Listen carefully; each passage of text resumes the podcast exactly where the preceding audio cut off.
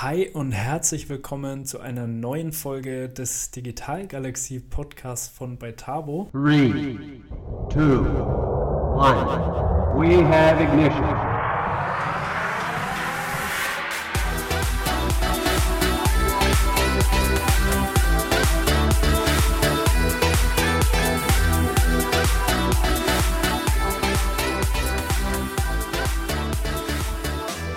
Schön, dass du dabei bist. Es ist mal wieder Zeit für eine neue Folge. Und äh, auch diesmal hatte ich wieder ein sehr, sehr spannendes Gespräch. Diesmal mit Sebastian Purps Pardigol.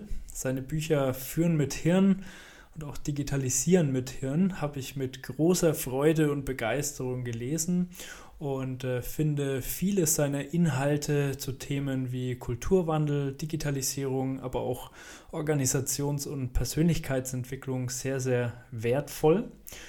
Ja, und er hat auch einen sehr spannenden und vielfältigen Lebensweg, hatte zunächst Berührungspunkte mit der Medizin und dem Journalismus, später dann auch mit digitalen Geschäftsfeldern und Aktivitäten im Konzernumfeld. Und heute ist er als erfolgreicher Autor, Speaker, Trainer und Berater aktiv.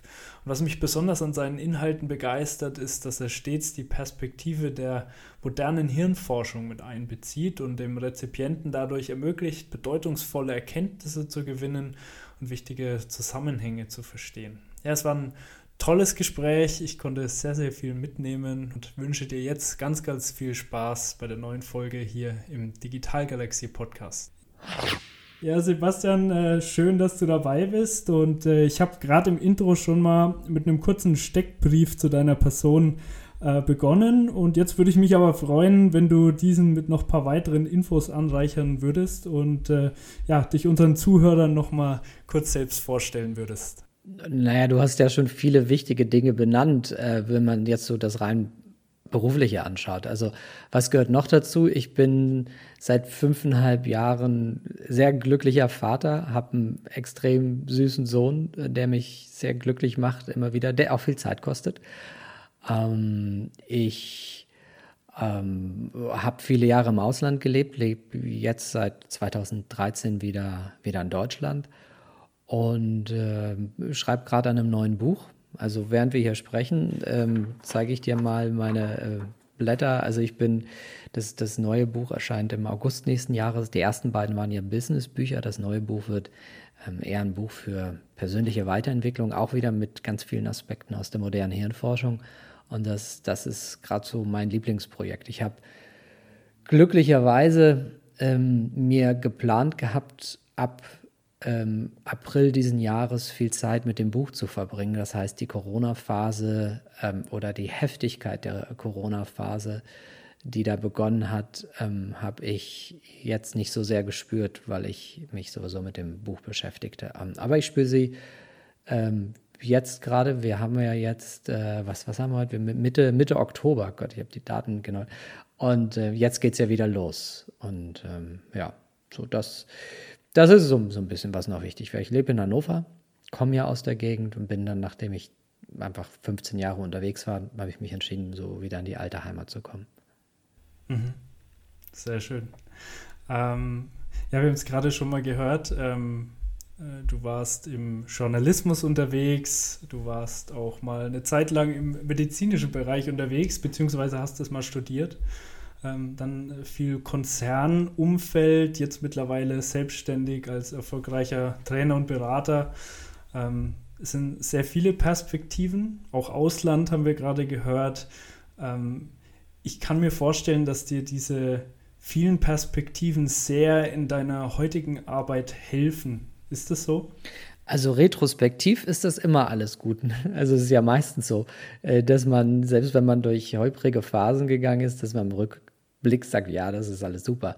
Ähm, ja, und natürlich, das hilft mir. Also das, also das, ich habe immer die Erfahrung gemacht, dass ich gerade was was berufliche anging, habe ich Pläne gemacht und ich sagte immer, dann kam die Hand Gottes und hat mich irgendwo anders hingesetzt. Ähm, wenn und das finde ich auch so eine der wichtigen Erkenntnisse, dass es ist gar nicht so wichtig oder gut, dass man immer alle seine Ziele erreicht, denn manchmal kommt man ganz woanders hin, wo es besser ist als da, wo man sonst gelandet wäre, wenn man den Ziel erreicht hätte. Das heißt aber nicht, dass man sich keine Ziele mehr setzen sollte. Ziele sind total wichtig, um in Bewegung zu kommen, wenn man sich für irgendwas begeistert. Und wäre das allererste, was ich mir vorgenommen hatte, in Erfüllung gegangen, dann wäre ich jetzt Arzt. Wäre das zweite in Erfüllung gegangen, dann würde ich irgendwo in der IT-Branche arbeiten. Und dann habe ich so ein bisschen aufgehört, mir quasi berufliche Ziele zu setzen, weil dann bin ich durch einen glücklichen Zufall damals bei Sony Music gelandet. Und ähm, das, der, der, der, nächste Schritt, warum bin ich irgendwann weg von Sony Music, hatte so ein bisschen was damit zu tun, dass ich mich in eine Frau verliebt habe, die in Australien lebte. Und ich wollte dann unbedingt nach Australien, aber das war nur von kurzer Dauer, also wenige Monate. Also wir haben uns kennengelernt hier in Deutschland, wir haben zehn Tage miteinander verbracht. Ich war ganz, äh, ganz Feuer und Flamme und ähm, hatte dann vor, nach Australien zu gehen und hatte von dem letzten Moment, als ich sie sah, bis ich sie wieder sah, vergingen viele Monate. Und in diesen Monaten habe ich viele Pläne gemacht. Ich gehe ins Ausland. Und äh, dann ist es aber so gewesen, dass ich, nachdem ich fünf Monate später nach Australien geflogen bin und wir uns in die Augen sahen, irgendwie gemerkt haben, ja, die Hormonfalle ist wieder aufgegangen. Also das war jetzt nicht mehr so viel Feuer und Flamme. Ähm, aber ich hatte immer noch diesen Wunsch, ich will ins Ausland. Das heißt, ich hatte gar nicht das Ziel, oh, ich mache jetzt den nächsten Karriereschritt oder so, sondern bei mir war es so, ich war, das war 2004 in Berlin damals bei Sony Music, habe am Potsdamer Platz gearbeitet. Also im Grunde genommen war das alles echt cool. Vor allem für das junge Alter, in dem ich war. Ähm, ich habe, glaube ich, mit 23 bei Sony Music angefangen, habe damals für Epic Records, das ist eins der Labels, ähm, den ganzen digitalen Bereich ein bisschen aufgebaut. Mit 25 habe ich dann die Verantwortung für den Aufbau digitaler Geschäftsfelder für Sony Music Deutschland, Schweiz und Österreich bekommen. Mit ähm, 26,5 oder so habe ich mich in die Australierin verliebt und mit 27 bin ich dann weg von Sony. Ähm, so ein bisschen getriggert durch dieses vorübergehende Verliebtsein und ich will ins Ausland. Dann ist es nicht Australien geworden, sondern ähm, die Schweiz, was jetzt nicht ganz so weit ist. Ähm, und das Auch war dann, schön. ja, aber das waren dann eher so ähm, organische Schritte. Also es kam daher Sony Music und Ericsson. Wir hatten damals ein gemeinsames Projekt. Also Sony, es ist jetzt nicht Sony Ericsson, das verwechselt man manchmal. Man denkt, aha, Sony Ericsson. Nee, äh, Sony ist ja wiederum der Mutterkonzern von Sony Music gewesen. Und wir als Tochterunternehmen, also Sony Music, wir haben mit Ericsson, also diesem Hersteller von, von Mobile Backend Technology. Also alles, was so die Vodafones und T-Mobiles dieser Welt brauchen, ähm, an, an Sendemessen und an, an Technologie dahinter, um Mobilfunk anbieten zu können. Sowas hat, hat Ericsson damals entwickelt und wir hatten ein gemeinsames Projekt und dadurch kam dann der Zugang zu Ericsson und die suchten dann genau jemanden wie mich und dann hat das einfach perfekt gepasst und das war dann halt in der Schweiz beziehungsweise teilweise in Schweden. Also ich bin dann viel in, in Chista gewesen. Chista ist ein Vorort von Stockholm bei Ericsson. Oder ich war damals ähm, in Zürich. Ja. Jetzt habe ich viel geredet. Ich glaube, ich bin ein bisschen von deiner Frage abgekommen. Was war das? Hat man viele Perspektiven? Ja, man hat viele Perspektiven. In meiner Arbeit, die ich jetzt mache, also wenn ich heutzutage mit Unternehmen arbeite, ähm, hilft es mir, dass ich viele Jahre bei Sony Music, später bei Ericsson hatte ich ganz zum Schluss war ich Global Head of Music Content Alliances. Das heißt, ich hatte eine weltweite Verantwortung, ein weltweites Team. Und ganz zum Schluss habe ich dann noch bei, bei der Swisscom gearbeitet, also in Organisationen gewesen zu sein und, und den, den Alltag zu erleben. Das ist für mich sehr, sehr hilfreich, ähm, da ich heutzutage, wenn ich mit Organisationen arbeite, weiß, worüber die reden. So, und dann gab es noch Dinge, die, die stehen gar nicht offiziell in meiner Vita. Also ich war dann auch noch mal kurz bei so einem Startup in Zürich ähm, für, ein, für ein gutes Jahr. Ähm, und da habe ich dann mal kennengelernt, wie das aus, aus so einer Perspektive ist. Ähm, ich hatte dann irgendwann, als ich, bevor ich bei Sony Music war, habe ich noch bei so einem kleinen Unternehmen in, in Köln gearbeitet. Das heißt, ich kenne verschiedenste Perspektiven, wie es ist, in verschiedensten Positionen, in verschiedensten Unternehmensgrößen zu arbeiten. Und das hilft mir heute sehr. Ja. Das glaube ich. Sehr spannende Reise. Ähm, auch, dass du oft in bestimmte Richtungen gehen wolltest und letzten Endes dann vielleicht doch eine andere Richtung eingeschlagen hast, vielleicht auch oder mit Sicherheit auch was dabei gelernt hast. Erinnert mich so ein bisschen an äh, meine persönliche Reise als Gründer, beziehungsweise auch die Reise von, von mir und Christian, meinem Mitgründer. Wir haben nämlich damals unser Unternehmen aus der Uni heraus aufgebaut. Und ähm, da denkt man auch erstmal, man möchte das machen und das machen und das geht so und das geht so. Und im Endeffekt, ähm, ja, ist es aber dann doch einfach ganz anders, äh, wenn man noch keine Erfahrung hat als, als Gründer und Unternehmer. Ähm, aber man macht viel, man lernt viel, sehr iterativ auch. Und ähm, ein Thema, was da, ähm, ja, was da sehr spannend war und wozu du auch sicherlich sehr viel sagen kannst, ist das Thema Leadership, Führung. Mhm. Ähm, das war nämlich rückwirkend betrachtet wirklich so eins der, der komplexesten Themen, beziehungsweise ist es auch heute noch und wird es sicherlich auch bleiben, weil es halt einfach um Menschen geht und äh, ja, ich glaube, immer wenn es um Menschen geht, wenn es um deren Psyche und Emotionen geht, äh, dann ist das ein, ein, sehr komplexes Thema. Ähm, ich denke auch durch, durch den, gerade den digitalen Wandel, jetzt allerdings oder aktuell auch durch, durch Corona bedingt, äh, hat sich da sicherlich einiges verändert. Ähm, wie, wie, siehst du denn das? Äh, was macht Führung, Führungsqualität heute aus? Was, was ist da ganz wichtig und kann man da vielleicht auch ein bisschen differenzieren? Du hast gerade schon gesagt, Startup, ähm, vielleicht Mittelstand auch. Du hast ja auch viele, viele Praxisbeispiele in deinen Büchern zum Mittelstand. Also Startup, Mittelstand, Konzern, kann man da vielleicht auch ein bisschen differenzieren, was Führungsqualität betrifft? Ja, man kann das definitiv äh, differenzieren. Also ähm, gerade in den großen Konzernen muss sich eine Führungskraft, das war meine Erfahrung, ähm, sehr, sehr viel damit beschäftigen, ähm, mit diesem ganzen, ich habe das mal beschrieben, ich sagte, je höher ich in der Hierarchie rutsche, desto weniger kann ich mich wirklich mit Inhaltlichem beschäftigen und desto mehr muss ich mich mit Cover My Ass beschäftigen. Das war damals insbesondere bei Ericsson so. Denn je höher du kommst, desto mehr geht es nur noch um, um, sagen wir mal, beschissene Politik. Und ähm, du musst, musst einfach viele Angriffe von, von Neidern abhalten, die das nicht mögen, wenn du oder dein Bereich da gerade besonders populär bist. Ähm, das erlebe ich oft in, in Organisationen. Das ist bei kleineren Unternehmen teilweise so, es kommt gerade bei mittelständischen oder bei familiengeführten Unternehmen, kann das ganz anders sein. Das hat wirklich sehr viel damit zu tun, wer dieses Unternehmen führt, wer die Eigentümerfamilie ist und was die für eine Unternehmenskultur leben. Uh, unabhängig davon, von diesem ganzen, was jetzt nicht mit der Beziehung der Führungskraft und den Mitarbeitenden zu tun hat. Da, da gibt es ähm, da ist es im Grunde genommen egal, ob du jetzt in einem Startup oder im Mittelstand oder in einem großen Unternehmen bist. Was immer bedeutsamer ist heutzutage, ist tatsächlich dieses, wie ist die Beziehung zwischen Chef und seinen Mitarbeitenden.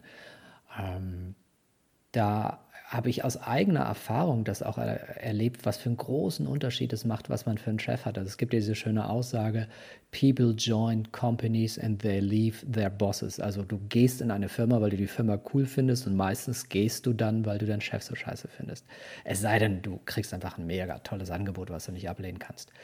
Ähm, aber bei mir war das tatsächlich so in einer Firma, ich sage jetzt nicht bei welcher, aber es war bei einer so, wo ich tatsächlich hauptsächlich deswegen gegangen bin, weil ich dann irgendwann einen Chef vor der Nase hatte, bei dem es mir schwer fiel, den zu akzeptieren, äh, menschlich.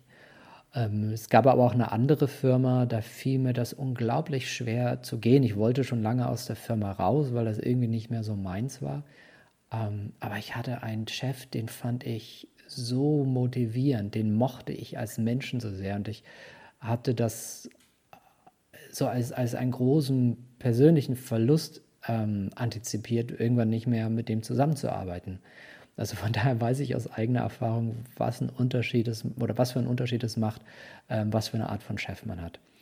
So, jetzt kommen wir nochmal zu dieser Frage, was, was, worum geht es eigentlich, was, was, wenn es um, um Führung geht. Ähm, was ich immer mehr erlebe, ist, dass äh, heutzutage deutlich mehr als früher ähm, eine Führungsqualität eines Chefs ist, dass er an sich selbst arbeitet. Also ein Chef, der gut mit sich selbst klarkommt, ein Chef, der ähm, dem es wichtig ist, ähm, gute Beziehungen mit seinen Mitarbeitenden oder den Menschen um sich herum zu, zu haben. Das ist eine der, der wichtigsten Qualitäten, die es zu entwickeln gilt. Es geht gar nicht mehr so sehr darum, dass man jetzt die richtigen keine Ahnung, die richtigen, wie führe ich Konfliktgespräche oder wie führe ich ein, ähm, ein Jahresgespräch oder all das. Das, ist, das sind doch einfache Methoden, die die meisten relativ zu Beginn mal gelernt haben. Also idealerweise, natürlich gibt es immer noch Unternehmen, da wird eine Fachkraft zu einer Führungskraft und kriegt überhaupt nicht die Methoden an die Hand, die sie braucht, aber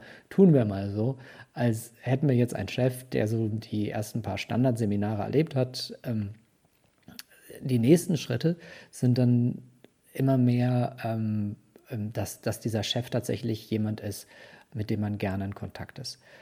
Und das wird gerade jetzt, wenn wir uns über solche Sachen wie digitale Transformation und agile Zusammenarbeit unterhalten, jetzt wo, wo es beginnt, dass das Rollenverständnis von Führungskräften sich ändert, wird das noch mal, kriegt das nochmal eine ganz andere Bedeutung. Denn gerade jetzt, ähm, das erlebe ich ganz, ganz viel in Unternehmen, dass dass die Frage gestellt wird, nicht im Top-Management, aber sehr oft im mittleren Management ist die Frage, wozu bin ich eigentlich noch da? Da haben wir dann, da, da, haben wir, dann haben wir dann Menschen, ich nehme mal ein konkretes Beispiel, ein Unternehmen, das ich zwar kenne, weil ich selbst drin gearbeitet habe, aber die Analyse des Unternehmens habe ich erst Jahre später durchzogen oder vollzogen, ist die Swisscom. Da gibt es einen Menschen, der heißt Peter Fregelius. Peter Fregelius hat mit seinem Team ein Produkt entwickelt, das heißt TV 2.0.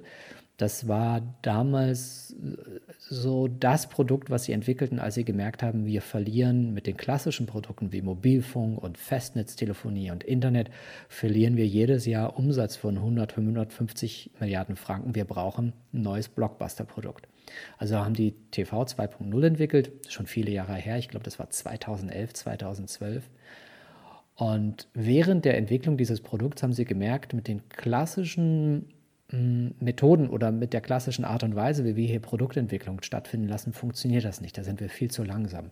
Also haben die sich zu einem Zeitpunkt, als solche Sachen wie Scrum oder agile Zusammenarbeit noch nicht in aller Munde war, ähm, begonnen tatsächlich mit so einer Art von Zusammenarbeit auseinanderzusetzen und haben tatsächlich wortwörtlich einfach gegoogelt, wie kann man denn anders Projekte durchführen. Und dazu gehörte es, dass die, also sie haben dann tatsächlich mit Scrum ähnliche Methoden gearbeitet. Das hieß Safe. Safe ist sowas wie Scrum, einfach nur äh, hochskaliert auf eine große Organisation.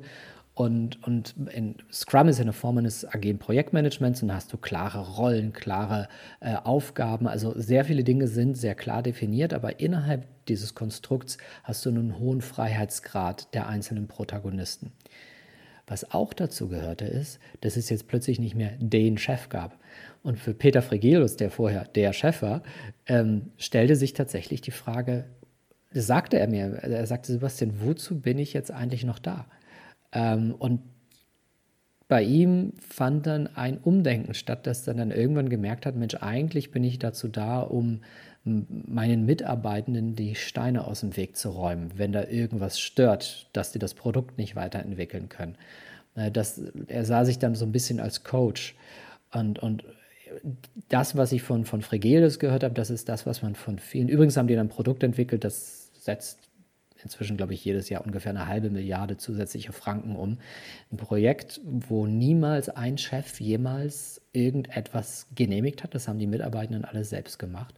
Ähm, plus, sie haben es in einem Bruchteil der gesamten Entwicklungszeit entwickelt, die sie für gewöhnlich gebraucht hätten. Und das, was Fregelius mir erzählte, das ähm, höre ich auch von vielen anderen Menschen in anderen Organisationen, die sich mit agiler Zusammenarbeit oder mit Scrum-ähnlichen Methoden auseinandersetzen, dass sie, dass sie sagen, okay, wenn wir äh, die Möglichkeit mitzugestalten, viel, viel mehr in die Hände unserer Mitarbeitenden geben. Das heißt, wir geben quasi auch Entscheidungsgewalt ab. Ähm, was ist dann eigentlich noch unsere Rolle? Und jetzt schließt sich so ein bisschen der Kreis zu dem, was ich anfangs sagte. Persönlichkeitsentwicklung. Wenn ich als Führungskraft plötzlich in eine Position komme, wo ich nicht mehr sagen kann, ähm, meine Sekretärin, mein Dienstwagen, meine Entscheidungsgewalt, sondern ich bin so ein bisschen wie auf Augenhöhe mit meinen Mitarbeitenden. Ich bin denen nicht mehr überstellt, sondern ich bin eher so der Art Sparringspartner.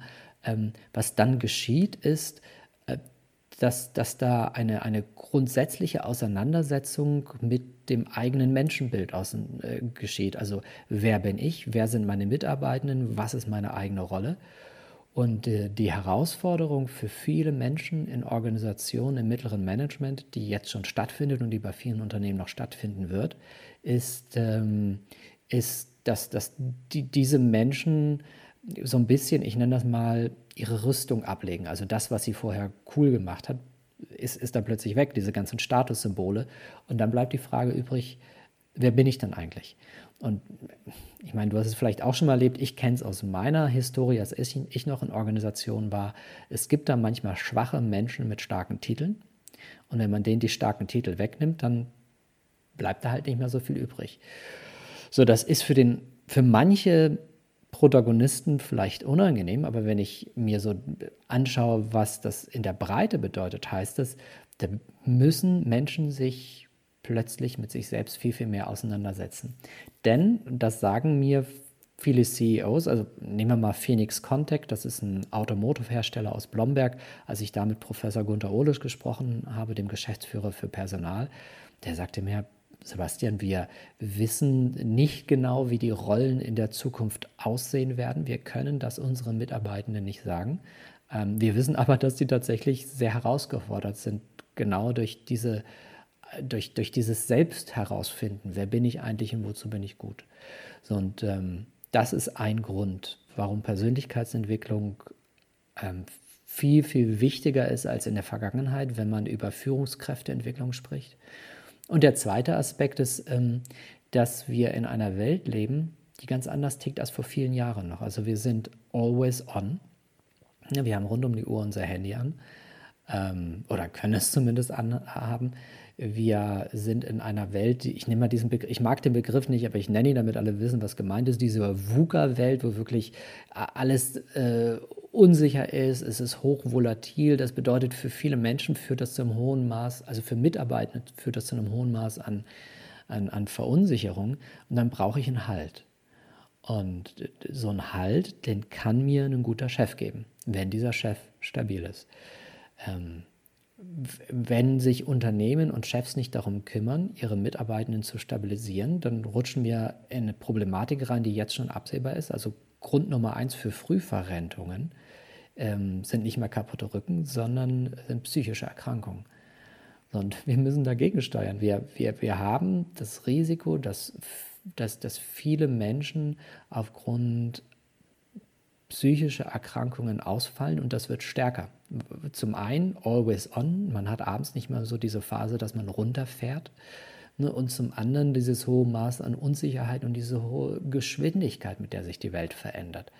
Das heißt, als, als Unternehmen und als, als, als Chef ist das Thema, ähm, wie halte ich meinen Mitarbeitenden gesund, äh, etwas, was immer wesentlicher wird, immer wichtiger wird. So, und da wäre es natürlich cool, wenn ich als Chef jemand bin oder zu jemandem werde, der in sich stabil ist.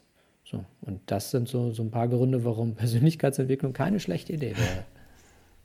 Mhm. Ja, ähm, ich finde vor allem den Punkt äh, sehr interessant, wenn eine Führungskraft möchte, dass sich etwas verändert oder vielleicht auch ein Unternehmer, ein Geschäftsführer möchte, dass sich im Unternehmen etwas verändert, dass er dann quasi gut beraten ist, bei sich selbst anzufangen. Das äh, finde ich sehr interessant. Äh, Du hast in, in äh, deinem Buch auch über Bodo Jansen von Upstalsboom gesprochen, der ja quasi, nachdem er über eine Mitarbeiterbefragung gemerkt hat, okay, die Zufriedenheit meiner Mitarbeiter ist gar nicht mal so hoch, beziehungsweise, ich glaube, er hat selber gesagt, äh, in Schulnoten zwischen vier und fünf. Ja, die haben ihm geschrieben, sie haben teilweise geschrieben, wir brauchen einen anderen Chef als Bodo. Ja, ja. genau, genau. Also hätte besser sein können, wenn man es mal vorsichtig ausdrückt. Und der dann halt wirklich im nächsten Schritt einfach erstmal selbst ins Kloster gegangen ist und ähm, erstmal Zeit äh, damit verbracht hat, sich selbst zu reflektieren und äh, diese Situation zu reflektieren. Und das finde ich, äh, find ich sehr, sehr interessant, weil man in der Praxis ja doch öfters auch mal ähm, die Situation erlebt, dass der ein oder andere Geschäftsführer vielleicht sagt, okay, hier muss ich etwas verändern, deswegen müssen meine Mitarbeiter das und das und das und das und das, aber er selbst ist nicht bereit, sich zu verändern. Mhm. Und ähm, das finde ich einen sehr wichtigen und spannenden, auch inspirierenden Punkt, da wirklich mal drüber nachzudenken. Ähm, und ist, wie gesagt, auch unsere Erfahrung aus der Praxis, dass äh, Führungskräfte, die es schaffen, ihre Mitarbeiter auch für Wandel zu begeistern, einfach auch selbst in der Lage sind, sich zu reflektieren ähm, und vor allem eins schaffen, nämlich den Menschen in den Mittelpunkt zu stellen. Mhm. Ähm, und das ist in vielen Unternehmen meiner Meinung nach ein großes Thema. Ähm, viele schaffen es einfach nicht, den, den Menschen in den Mittelpunkt zu stellen. Ähm, wir haben es öfters auch mal, dass wir mit, mit Unternehmen in Kontakt sind und dann auch mal fragen, ähm, wie, wie sieht es aus mit Digitalisierung? Lass uns doch mal über eine Zusammenarbeit sprechen. Und dann ist, ist der Klassiker, ja, wir müssen jetzt erstmal unser ERP-System auf Vordermann bringen, wir müssen die Serverlandschaft erneuern, äh, wie auch immer. Ähm, lass uns mal in ein, zwei Jahren sprechen. Und da sieht man halt auch, okay, die, die, die verstehen nicht, dass es am Ende einfach um den Menschen geht. Und warum fällt es so vielen Unternehmen so schwer, den Menschen in den Mittelpunkt zu stellen? Nee, es sind ja nicht Unternehmen, sondern es sind ja einzelne Menschen, die den Menschen in den Mittelpunkt stellen. Und ähm, oder, oder auch nicht in den Mittelpunkt stellen. Die Frage ist immer, wo komme ich so her? Wie ticke ich so? Ähm, und warum fällt es schwer? Nee, weil sie sich zu wenig mit sich selbst auseinandergesetzt haben. Also die Frage ist immer, warum beschäftige ich mich mit einem, also Menschen oder, oder Unternehmen, die sagen, wir beschäftigen uns mit der Unternehmenskultur. Das kann in die eine oder andere Richtung gehen. Es gab vor vielen Jahren mal den Begriff Kulturwandel bei einer großen deutschen Bank, der Deutschen Bank. Die haben aber Kulturwandel, haben die was ganz, ganz anderes verstanden. Ähm, und das ist ja auch mächtig gescheitert, was die unter Kulturwandel verstanden haben. Und deswegen ist also alleine diesen Begriff Unternehmenskultur oder Kulturwandel, da gibt es ja verschiedenste Definitionen. Mein Verständnis von Kulturwandel und das Verständnis der Unternehmen, die ich untersucht habe, die sich mit Unternehmenskulturen beschäftigen, äh, das ist ein Verständnis von Menschen beginnen auf eine andere Art und Weise miteinander in Beziehung zu gehen, auf eine andere Art und Weise miteinander zu arbeiten. Ähm, Menschen in den Mittelpunkt stellen. Äh, ich, also ich, das ist immer so die Frage, was heißt denn eigentlich einen Menschen im Mittelpunkt stellen? Also ich würde sagen, worum es ginge, ist, dass es ihnen wichtig wäre, dass es den Menschen in diesen Unternehmen wirklich gut geht, dass diese Menschen sich wirklich einbringen können, dass diese Menschen mehr der in ihnen liegenden Potenziale entfalten können. Ich finde vielleicht ein passender Begriff für, äh, wo wollen Sie denn hin, dass viele sagen, ja, ich will einen Kulturwandel, dann sage ja, wie wäre es denn mal mit einem Wandel hin zu einer Potenzialentfaltungskultur, also eine Kultur, in der Menschen in der Lage sind, ihre eigenen Potenziale zu entfalten. Und wenn man, wenn man sich das zum Ziel nimmt oder sagt, Mensch, das ist etwas, woran wir arbeiten wollen, dann wird relativ klar, okay, wenn ich möchte, dass meine Mitarbeitenden ihre Potenziale entfalten, dann brauche ich bestimmte Rahmenbedingungen, die ich erschaffen muss, damit das gelingt.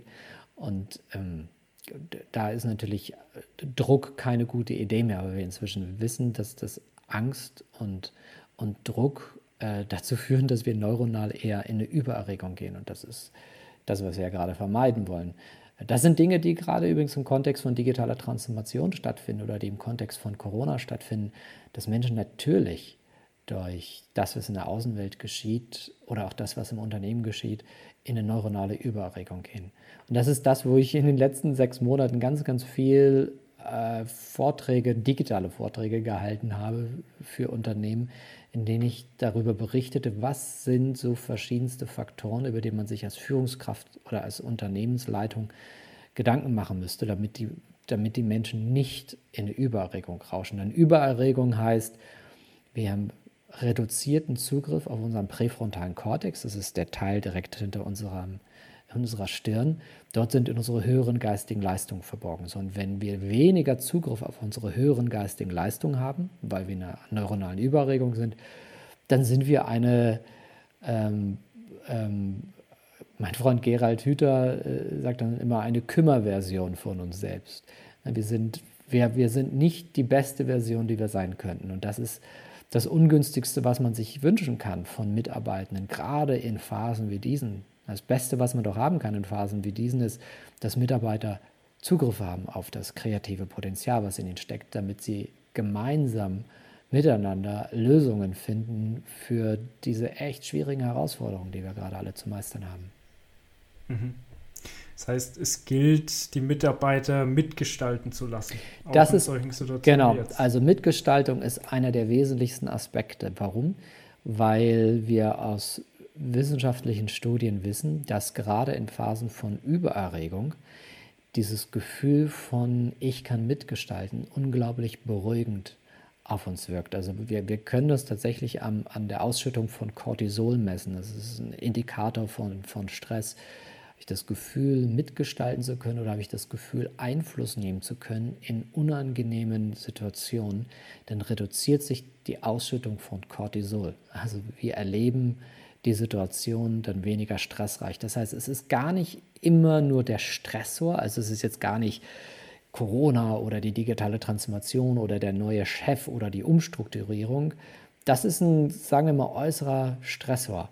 So, und dann ist die Frage, habe ich das Gefühl, Einfluss nehmen zu können oder habe ich das Gefühl, dem ausgeliefert zu sein? Und wenn ich das Gefühl habe, Einfluss nehmen zu können, dann gehe ich mit der Situation viel, viel gelassener um. Und das, das kann man messen inzwischen. Das kann man messen. Ja. Mhm. Und Mitgestaltung, das, ein zweiter Aspekt, Entschuldigung, ein zweiter Aspekt, das eine, das eine ist, bei der Mitgestaltung bleiben Menschen gelassen. Und das zweite ist, in dem Moment, wenn ich mitgestalte, ähm, werden in meinem Gehirn ähm, die emotionalen Zentren aktiv, die schütten ganz besondere Botenstoffe aus, sogenannte neuroplastische Botenstoffe. Und diese Botenstoffe ergießen sich dann in unserem präfrontalen Kortex und wir haben viel mehr Zugriff auf unsere höheren geistigen Leistungen. Ne? Präfrontaler Kortex direkt unter der Stirn, da sind unsere höheren geistigen Leistungen, die sogenannten Exekutivfunktionen. Also Mitgestaltung hat zwei wunderbare Aspekte. Erstens, es beruhigt und zweitens, es hilft uns mehr Zugriff zu bekommen auf unsere neuronalen Netzwerke, in denen unsere höheren geistigen Leistungen verborgen sind. Deswegen ist das ein so wichtiger Aspekt gerade in Veränderungsphasen, gerade in Phasen von Unsicherheit. Mhm. Ja, sehr, sehr spannend. Ähm, wenn man über Stress spricht, mhm. wenn man äh, über das Hirn spricht, das finde ich auch ein sehr interessantes Thema Meditation, ähm, Achtsamkeit. Ich weiß von dir, dass du auch ähm, seit du 17 bist, glaube ich, schon meditierst ja. und auch eine gewisse Begeisterung für fernöstliche Kulturen hast. Ja. Ähm, also sehr hohe Resonanz auch bei mir, finde ich auch sehr, sehr spannend, sehr, sehr interessant.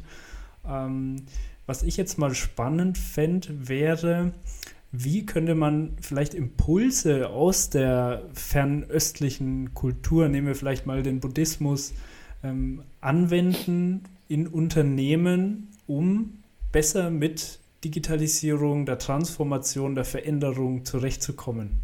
Naja, da, da ist man ja schon relativ weit. Also es gibt ja Unternehmen wie Google, die haben das Search Inside Yourself ähm, Programm vor vielen Jahren gegründet, äh, in dem sie viele Aspekte der Achtsamkeit mit haben einfließen lassen. Ähm, es gibt ein langes Interview zwischen mir und Peter Bostelmann, das ist der Chief Mindfulness, der Global Chief Mindfulness Officer von SAP. Äh, bei, bei, SAP gibt es ein Programm, da haben die inzwischen über 10.000 Mitarbeitende dran teilnehmen lassen. Das ist ein, ich glaube, zweitägiger Workshop, in dem diese Menschen viele Achtsamkeitsmethoden vermittelt bekommen. Und SAP ist inzwischen so weit, dass sie sagen können, wir haben hier einen Return on Invest von 200 Prozent. Das heißt, die haben mit externen äh, Auditoren äh, messen können, dass jeden Dollar, den sie in dieses Search Inside, also bei denen heißt das anders, das heißt bei denen nicht Search Inside Yourself, aber in dieses Achtsamkeitsprogramm, jeder Dollar, den SAP in das Achtsamkeitsprogramm investiert, kriegen sie durch einen Produktivitätsgewinn von zwei Dollar zurück. Ähm, es gibt Unternehmen wie, das habe ich in meinem ersten Buch beschrieben, das ähm, ich damals noch Aetna, das war ein amerikanisches Versicherungsunternehmen, die sind jetzt, glaube ich, inzwischen mit CVS gemerged.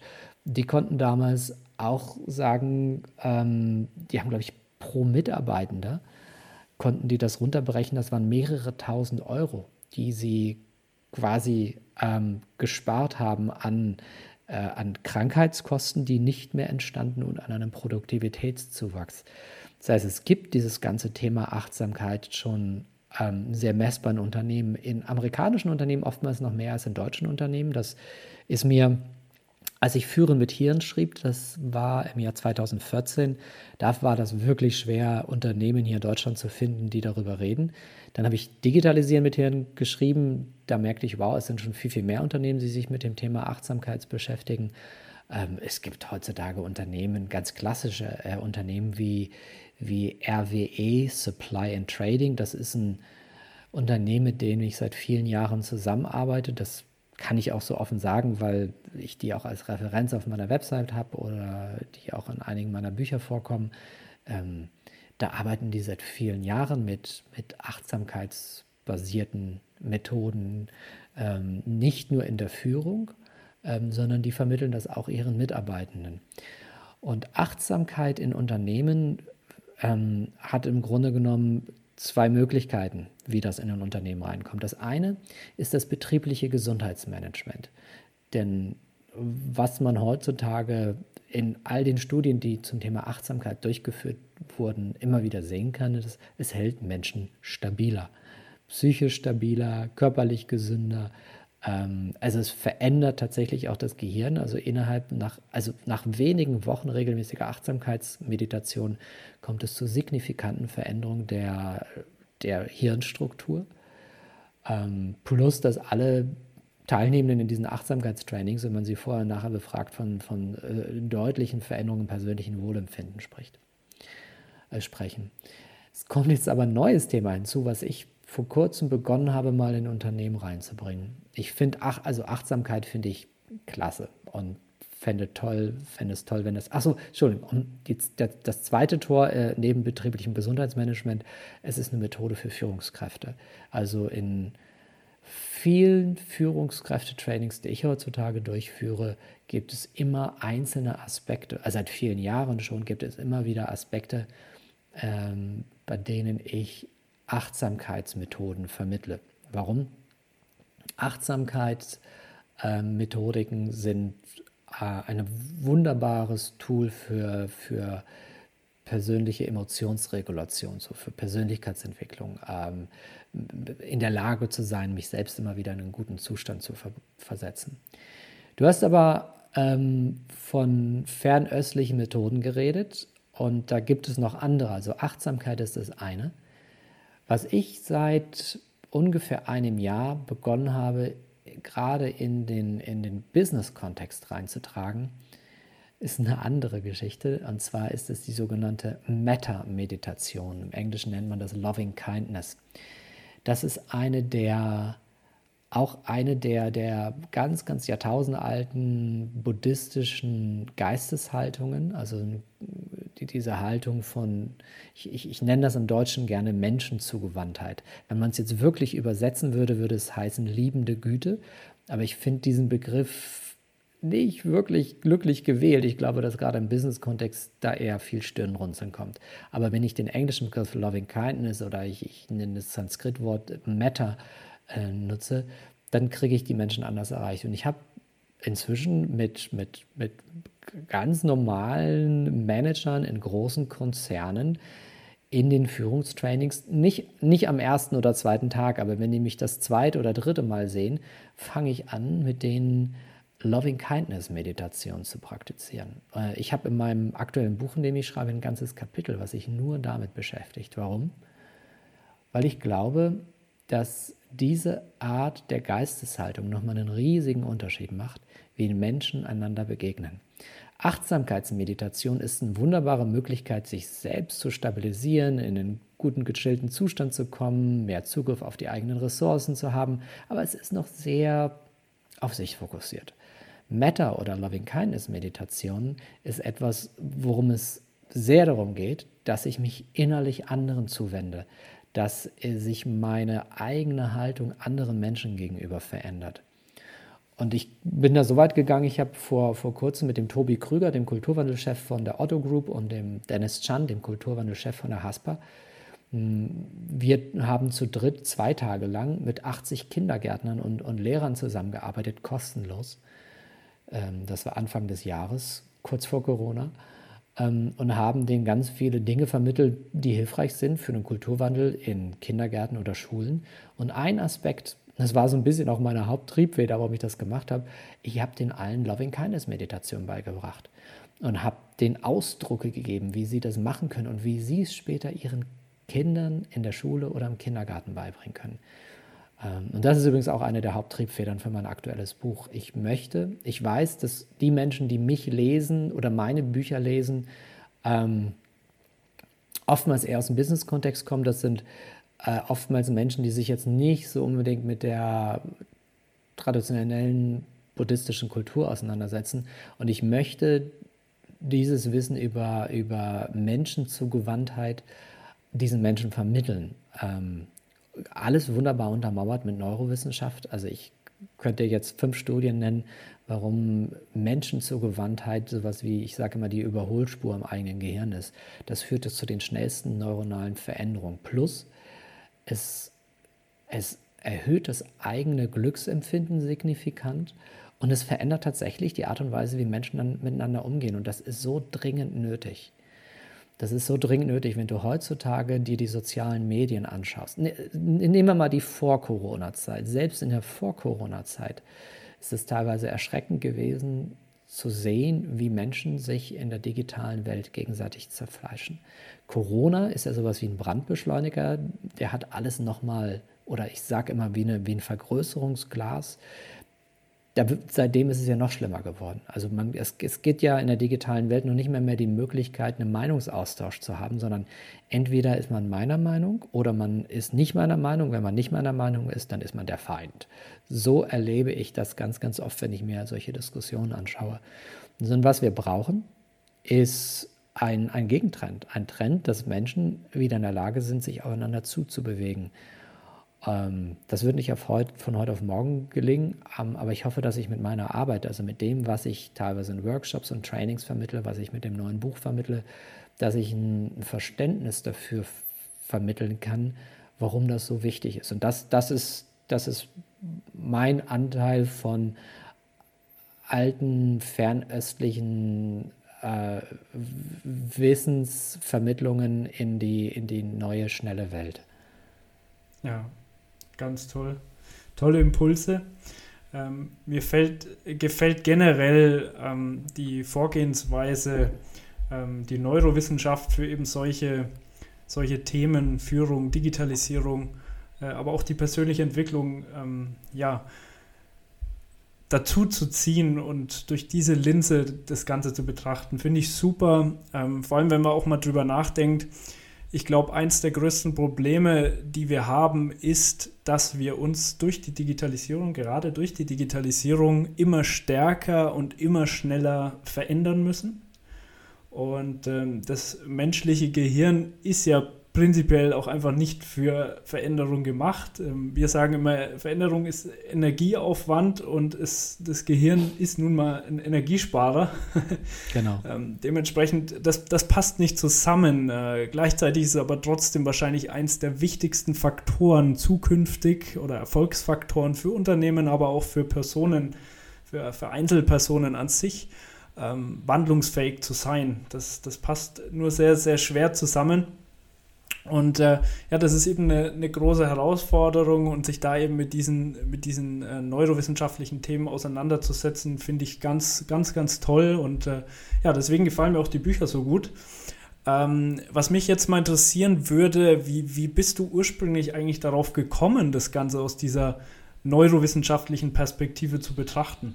Ach, das kam ganz einfach durch die Zusammenarbeit mit, mit Gerald Hüther. Wir haben uns vor vielen Jahren durch ein gemeinsames Projekt kennengelernt und haben festgestellt, dass die Themen, die ihn interessieren und die Themen, die mich interessieren, da gibt es so eine gemeinsame Schnittmenge. Und das war im Jahr 2011, 2012, als wir uns kennenlernten. Und dann haben wir gemerkt, dass wir uns sehr gut ergänzen. Ähm, also er ist jemand, der aus der wissenschaftlichen Welt kommt und plötzlich viel in der Wirtschaft unterwegs war, also gefragt war von Menschen aus der Wirtschaft. Ich kam aus der Wirtschaft ähm, und hatte durch meine Zeit bei Sony Music die Erfahrung, wie man prominente Menschen quasi in der digitalen Welt ähm, schützt und auch vermarktet. Und Gerald sagte dann damals, Mensch, überall wird was über mich geschrieben im Internet, aber ich habe da so gar keinen Einfluss drauf. Und dann sagte ich, naja, du brauchst halt mal eine Website, du brauchst ein Facebook-Profil, du brauchst ein paar andere Sachen. Und ich habe ihm dabei unterstützt. Ähm, und es gab ein paar andere Sachen, wo ich ihm noch ähm, geholfen habe, die für ihn als Wissenschaftler, also, ne, also beispielsweise Vertragsverhandlungen, war für mich, das habe ich aus dem Ärmel geschüttelt. Für ihn war das eine ganz neue Welt, wenn dann irgendjemand von ihm irgendwelche Rechte einkaufen wollte, weil er ihn irgendwo mitgefilmt hat oder mitgeschnitten und das dann verkaufen wollte. Für mich war das total einfach. Ähm, auf der anderen Seite hatte Gerald einen, einen unglaublichen Wissensschatz ähm, über diese ganze neurowissenschaftliche Welt. Und wir haben zu dem Zeitpunkt damals viel, viele Wochen miteinander verbracht. Also ich habe ähm, hab, hab bei ihm gewohnt eine Zeit lang, ähm, also jetzt nicht über Monate, da immer wieder ein paar Wochen zu Besuch. Ich habe damals noch in der Schweiz gelebt, war dann immer wieder bei ihm. Und wir haben diese Zeit genutzt, um zu reden und zu reden und zu reden über ganz viele Dinge. Und dadurch habe ich ein tiefes Verständnis begonnen zu bekommen ähm, für die Neurowissenschaft. Ich hatte glücklicherweise ein paar Jahre oder ein paar Semester Medizinstudium, sodass ich Grundlagenverständnis für, für den Körper und Biologie hatte. Das hat mir geholfen in dem Gespräch mit ihm und von dort an habe ich dann angefangen, mich selbst tiefer einzuarbeiten, habe mir hunderte von Studien inzwischen durchgelesen, durchgearbeitet für meine Bücher natürlich, ähm, habe mit vielen anderen Neurowissenschaftlern Kontakt aufgenommen. Aber ich würde sagen, dass mh, mm, meine Grundhaltung schon sehr durch den frühen Kontakt mit Gerald geprägt ist. Denn ähm, in der Neurowissenschaft gibt es verschiedenste Perspektiven, wie man, wie man so ein Gehirn betrachten kann oder wie man sich diesem ganzen Thema nähert. Und das ist unglaublich komplex und groß. Und Gerald hat so eine sehr humanistische ähm, Haltung, die ich aus meiner Vergangenheit auch in mir trage und zu der ich sehr gut in Resonanz gehen konnte. Und das hat mir sehr geholfen, äh, damals da den Einstieg zu bekommen. So, also ähm, er war da so ein bisschen der Geburtshelfer. Und äh, dadurch habe ich dann, durch diese frühen Dialoge mit, mit, mit Gerald, habe ich dann ähm, ein tiefes Interesse dafür entwickelt und habe festgestellt, dass ähm, die Neurowissenschaft, also ich, ich sage immer, die Neurowissenschaft erzählt uns eigentlich nicht wirklich grundlegend viele neue Dinge, aber sie bestätigt etwas, was wir im Grunde unseres Herzens tief in uns wissen oder glauben, ähm, von dem wir manchmal vielleicht gelernt haben, dass es in der heutigen Welt, gerade in der Arbeitswelt, ähm, nicht angemessen ist. Aber das Schöne ist, nehmen wir mal dieses Grundbedürfnis, neurobiologisches Grundbedürfnis nach Verbundenheit. Ich erlebe das ganz oft, dass ich so mit einer Gruppe von Alpha-Tieren, Silberrücken, also so Managern, die sehr viel Testosteron im Blut haben, wenn ich mit denen ein paar Tage arbeite. Ähm, und, und, und denen zu Beginn so eines Trainings ganz schön neurowissenschaftlich erstmal vermittle, warum Verbundenheit wichtig ist für uns, für unsere eigene Entfaltung unserer Potenziale. Dann erlebe ich, dass diese Menschen plötzlich beginnen, sich viel, viel mehr zu vertrauen, sich viel, viel mehr anzuvertrauen, sich viel, viel mehr einander zu öffnen und ganz andere Beziehungen zueinander herzustellen. Und das, das ist das Schöne daran. Also die Neurowissenschaft ist so ein bisschen wie so ein trojanisches Pferd, so erlebe ich sie. Zumindest oder so nutze ich sie, dass ich über Neurowissenschaft daherkomme, um am Ende dafür zu sorgen, dass die Menschen bessere Beziehungen miteinander aufbauen. Also dass die Menschen mehr Verständnis füreinander haben und letzten Endes dann wahrscheinlich auch in der Businesswelt mehr die sein können, die sie eigentlich sind, oder? Genau. Kann man so sagen? Genau, ja. Ja, sehr schön, sehr schön. Ja, äh, Sebastian, ähm, abschließend möchte ich dich auch noch mal was, was äh, Persönliches fragen. Ähm, ich finde, es ist ähm, für Unternehmen ganz, ganz wichtig, ähm, bei der Digitalisierung ein starkes Warum zu haben. Mhm. Ähm, wir haben gerade schon äh, gesagt, ähm, es geht um, um Veränderung, es geht um Energieaufwand und für den Mitarbeiter ist es ganz wichtig zu verstehen, warum er das tun muss. Ähm, ich finde es jetzt interessant, da auch mal die Brücke zu schlagen zu deinem persönlichen Warum. Du hast in einem anderen Interview mal gesagt, äh, dir macht es extrem viel Spaß, ähm, Menschen zu helfen, ihr Potenzial zu entfalten. Also mhm. quasi auf die, auf die nächste Ebene vielleicht auch irgendwie zu kommen oder auf das nächste Level und, und äh, ja, Dinge zu erreichen und zu schaffen, die sie vielleicht äh, ursprünglich gar nicht gedacht haben. Mhm. Das finde ich, finde ich äh, sehr, sehr spannend. Und jetzt mal meine Frage noch dazu. Ähm, siehst du das auch so, dass das Warum eine so wichtige Bedeutung hat? Ähm, was denkst du, wie präsent ist das Warum in den meisten Unternehmen? Und ähm, wie sehr kannst du dein eigenes Warum schon leben heute? Also, das sind zwei Fragen. Die, die erste ist relativ schnell beantwortet. Wenn es kein Warum gibt, wird es ziemlich schwierig. Also, ich habe eigene Kapitel in meinen Büchern dazu geschrieben, die sich mit dem Thema der Verstehbarkeit ähm, beschäftigen.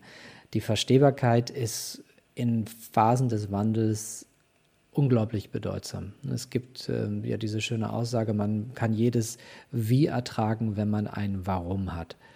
Ähm, und gerade Veränderungsphasen oder, ne, nehmen wir mal die digitale Transformation, was ja eine der stärksten Veränderungsphasen ist, sagen wir mal, war, bis Corona kam. Corona ist, glaube ich, für manche noch ein bisschen heftiger als digitale Transformation. Aber die digitale Transformation, wenn wir mal kurz bei ihr bleiben, ähm, wo sich für viele Mitarbeitende in Unternehmen also grundlegende Dinge verändern, brauchen sie ein Warum.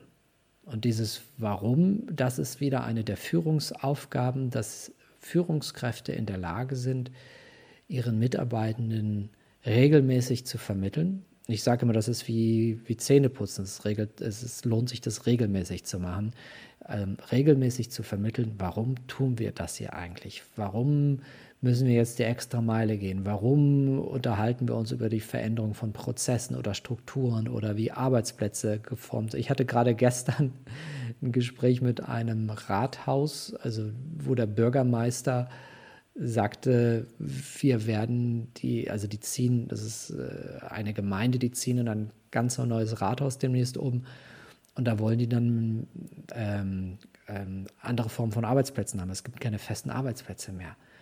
Und da sind Mitarbeitende dabei, die sind seit 35 Jahren, die sind, haben da schon ihre Ausbildung gemacht. Die sind so in schön tradierten Strukturen. Und da ist es natürlich extrem wichtig, diesen Menschen so ein Warum zu vermitteln. Und das braucht Zeit manchmal.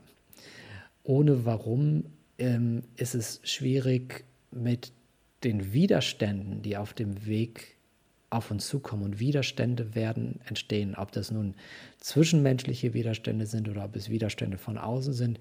In jeder Veränderungsarbeit, gerade in Phasen von Kulturwandelprozessen, gibt es unglaublich viele Dinge, die nicht funktionieren werden. Tobias Krüger, der Kulturwandelchef von der Otto Group, sagte zu mir mal, Sebastian, 90 Prozent unserer Ideen haben nicht funktioniert.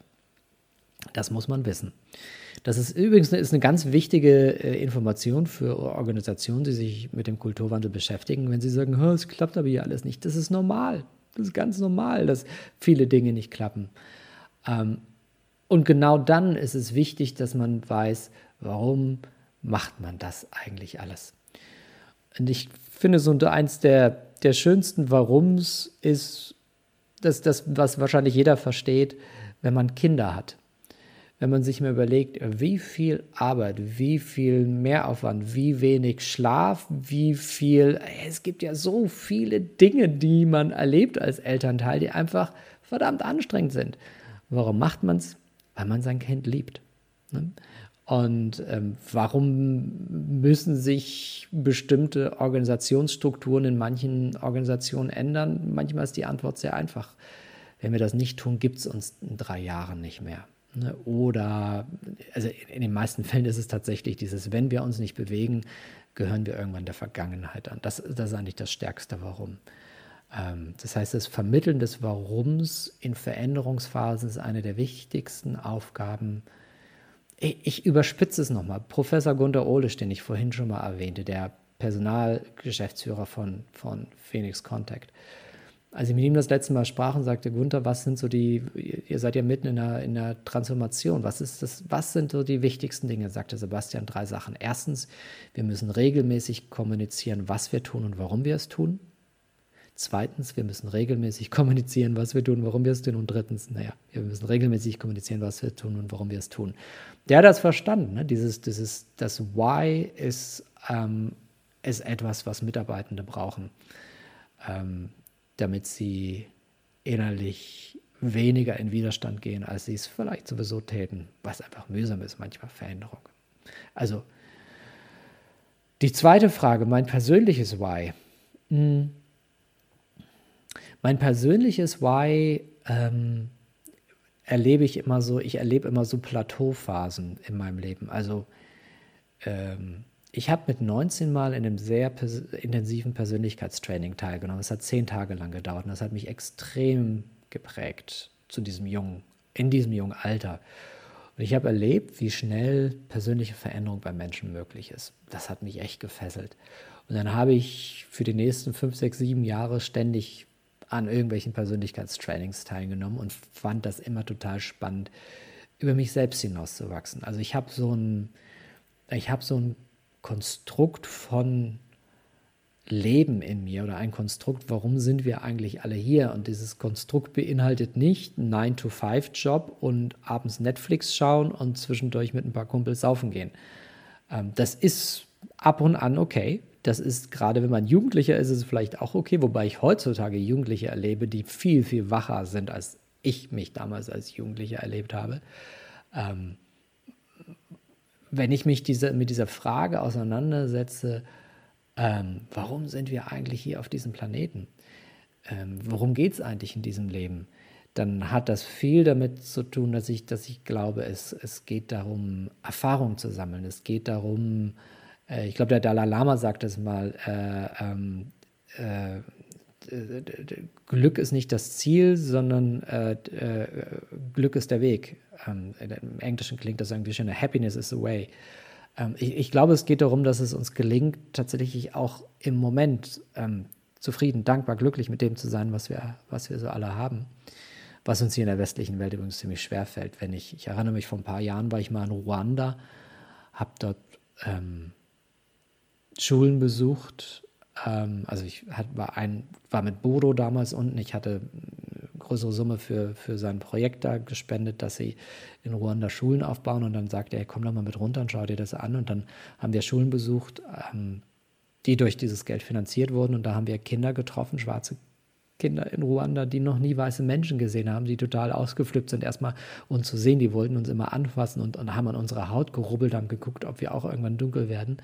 Aber das Entscheidendste war, dass das war eine so wahnsinnige Situation. Da stand dann diese Gruppe von weißen, in Anführungszeichen, wohlhabenden Menschen aus Deutschland vor bei diesen, mit diesen Kindern, die nach so objektiven Maßstäben arm waren, weil sie wenig Kleidung, wenig zu essen und so weiter.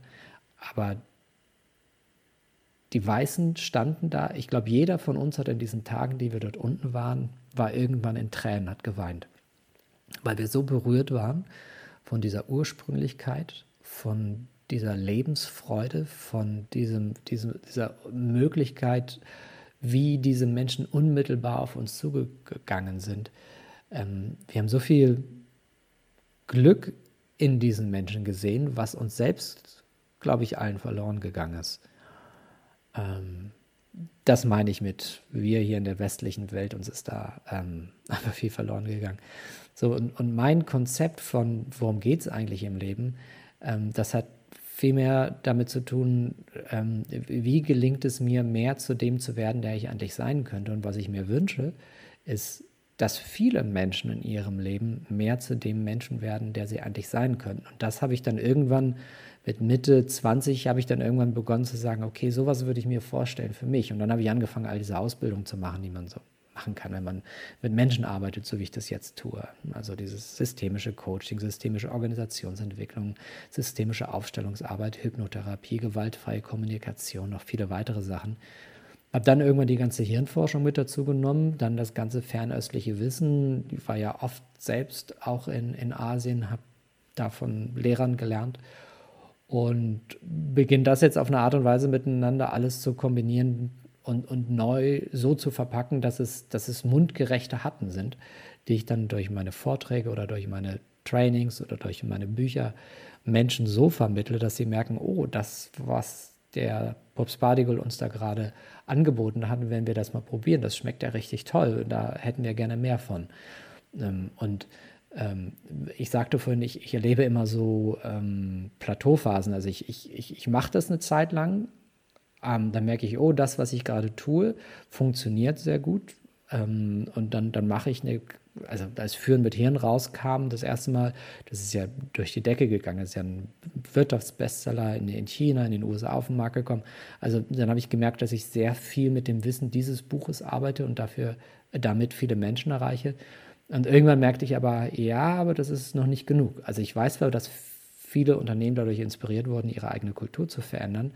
Jetzt bin ich halt viel mit Führen mit Hirn und Digitalisieren mit Hirn ähm, in der Lage gewesen, ähm, äh, Kulturwandelprozesse direkt oder indirekt positiv zu beeinflussen.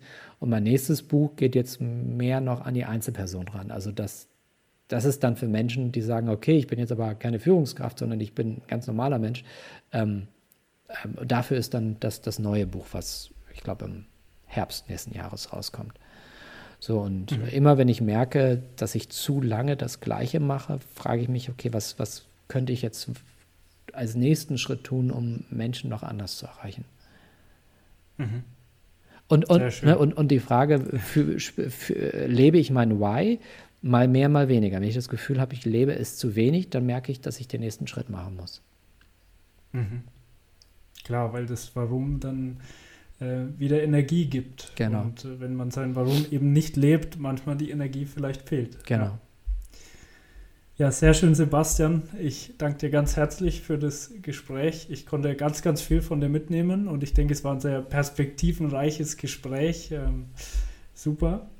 Und äh, ja, abschließend noch die Frage, wenn jemand jetzt sagt, gut, Sebastian, äh, finde ich äh, so inspirierende Person, äh, wo kann man dir am besten folgen? Wo kann man deinen weiteren Weg ähm, am besten verfolgen? Ähm, ja, das ist so ein bisschen, also ich glaube, am besten ist es, ich, ich bin, was soziale Medien angeht, jetzt nicht so engagiert. Also ich habe zwar so ein Facebook und Twitter und Insta-Account, aber ich pflege die sehr spärlich. Ich glaube, das Einfachste, das Einfachste ist, ähm, ja, ich glaube, bei Facebook poste ich am ehesten noch was, obwohl ich kein großer Facebook-Freund mehr bin, aber es gibt von mir einen offiziellen Facebook-Account. Und ich glaube, äh, auf meiner Webseite Newsletter, weil ähm, das, den schicke ich alle, alle, keine Ahnung, zwölf Monate oder alle sechs Monate schicke ich da mal was raus, aber da habe ich mir dann wirklich lange Gedanken darüber gemacht, was ich da reinschreibe. Und da kann man neue Informationen bekommen über, über das, was ich so tue. Also zwei Dinge. Einmal der kulturwandel.org, der Newsletter, da schicke ich regelmäßig Informationen raus, wenn es was zum Thema Kulturwandel neu gibt. Der lohnt sich sehr und wenn man mehr über mich persönlich regelmäßig hören will, dann ähm, über den neuen äh, über meinen eigenen Newsletter auf sebastianpopsparticle.com. Ja, kulturwandel.org finde ich auch sehr, sehr spannendes äh, Projekt. Ähm, was mir besonders dort auch gefällt, dass du nochmal eine Auflistung von vielen Unternehmen machst, die schon sehr, sehr gut dabei sind in der digitalen Transformation. Finde ich auch eine gute Inspirationsquelle für Unternehmen, die sagen, ja, da wollen wir jetzt den nächsten mhm. Schritt gehen ähm, und was machen denn andere so? Mhm. Finde ich sehr schön. Dazu passender Newsletter kann ich auch empfehlen, genauso wie deine Bücher Führen mit Tieren, Digitalisieren mit Tieren. Wir packen sie natürlich in die Show Notes. Absolute Empfehlung, auch in der Praxis proved von uns, sehr hilfreich. Ähm, unbedingt bestellen. Ja, super. Dann äh, abschließend nochmal ganz herzlichen Dank, Sebastian. Und äh, ja, ich würde sagen, wir machen den Sack zu. Ich danke dir. Mach's gut. Ich, Bis dann. Ciao. Ich danke dir. Mach's gut. Tschüss. Ja, das war sie also, die neue Folge mit Sebastian Pups Pardigol. Du kennst das Spiel mittlerweile. Wenn dir die Folge gefallen hat, lass uns super gerne hier eine Bewertung da. Lass uns ein Abo für den Podcast da. Wir freuen uns auf jeden Fall über jedes einzelne Feedback und dann würde ich sagen, hören wir uns sehr gerne in der nächsten Folge wieder. Bis dahin, mach's gut und bleib galaktisch.